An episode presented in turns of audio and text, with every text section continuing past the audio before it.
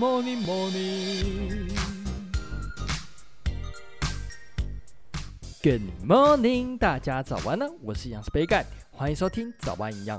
今天这一集应该是要早一两周发布才对，所以来不及发布，就赶快临时做了一集，在母亲节的前一天来跟大家分享，想送妈妈保健品，或者是想带妈妈去吃大餐，应该怎么选择才能够正确的帮妈妈补一下身体。那虽然明天就是母亲节，感觉好像来不及了，但是平日还是可以照着这些原则来挑选食物哦。那在进入节目之前，要跟大家打个小广告一下：如果想要瘦身、维持身材或者是增重，却不知道该如何进行的话，可以参考杯盖的线上课程《营养师杯盖教您玩体重》。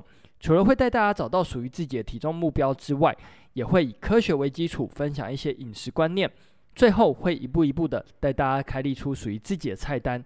如果对课程有兴趣的朋友，可以参考资讯栏的连接，只要填写问卷，就可以得到两百元的优惠券哦。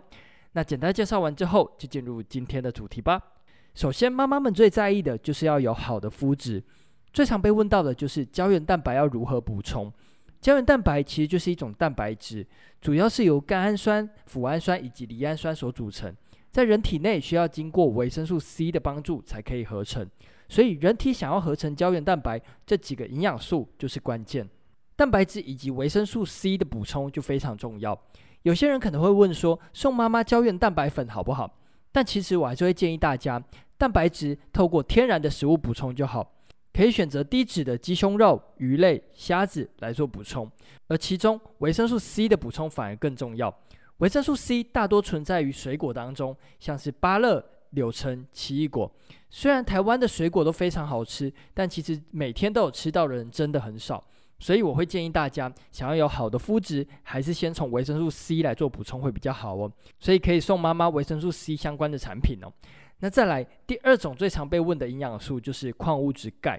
一般来说，我们骨密度的高峰期大约是在三十岁，所以三十岁之后骨质就会开始慢慢的流失。为了预防骨质疏松，这边会建议大家可以尽量选择深绿色的蔬菜来吃。那再来呢，乳品的补充也是钙质补充的关键。但是其实台湾人像是深绿色蔬菜以及乳品也都是比较少吃啊。但其实深绿色的蔬菜以及乳品呢，也很常被忽略掉。那矿物质钙呢，其实就是台湾人最缺的营养素，所以送钙片给妈妈吃，其实也是一个不错的选择，可以预防骨质疏松哦。那再来要跟大家分享的就是如何让妈妈有好的气色。那这边最重要的营养素其实就是矿物质铁了。铁如果不足的话，很容易会造成缺铁性贫血。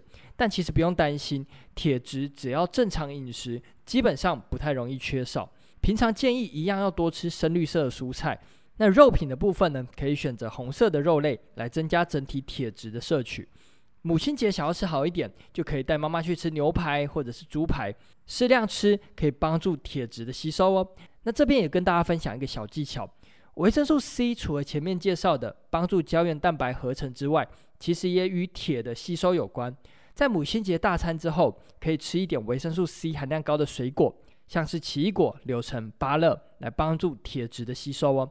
那再来呢，要跟大家分享一些比较常见的保健品，像是叶黄素或者是花青素这种顾眼睛的产品，该怎么选择？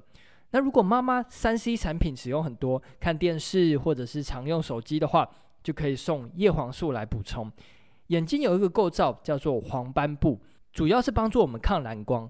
那其中有一个成分就是叶黄素，非常的重要，所以呢可以适量的做补充。那再来要介绍的是花青素跟虾红素。如果妈妈眼睛很容易疲劳的话，这类型的产品可以放松眼睛的睫状肌，让我们比较不会感到眼睛疲劳。那其实我之前有分享过九招观察身体选择保健品的技巧。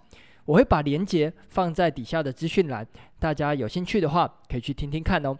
依照妈妈的需求来选择营养素，对症下营养素才是关键，才可以真正的帮助到妈妈哦。那今天早安营养就到这边喽，也祝各位妈妈们母亲节快乐！大家可以依照今天分享的原则挑选日常保健的补充品，希望能够帮助到大家。那这边再跟大家介绍一下杯盖的线上课程上线喽，想要从零开始学习饮食。可以到下方的资讯栏填写问卷，杯盖会送出两百元的课程折价券哦。有任何问题或是鼓励，也都欢迎在底下留言。最后，祝大家有个美好的一天。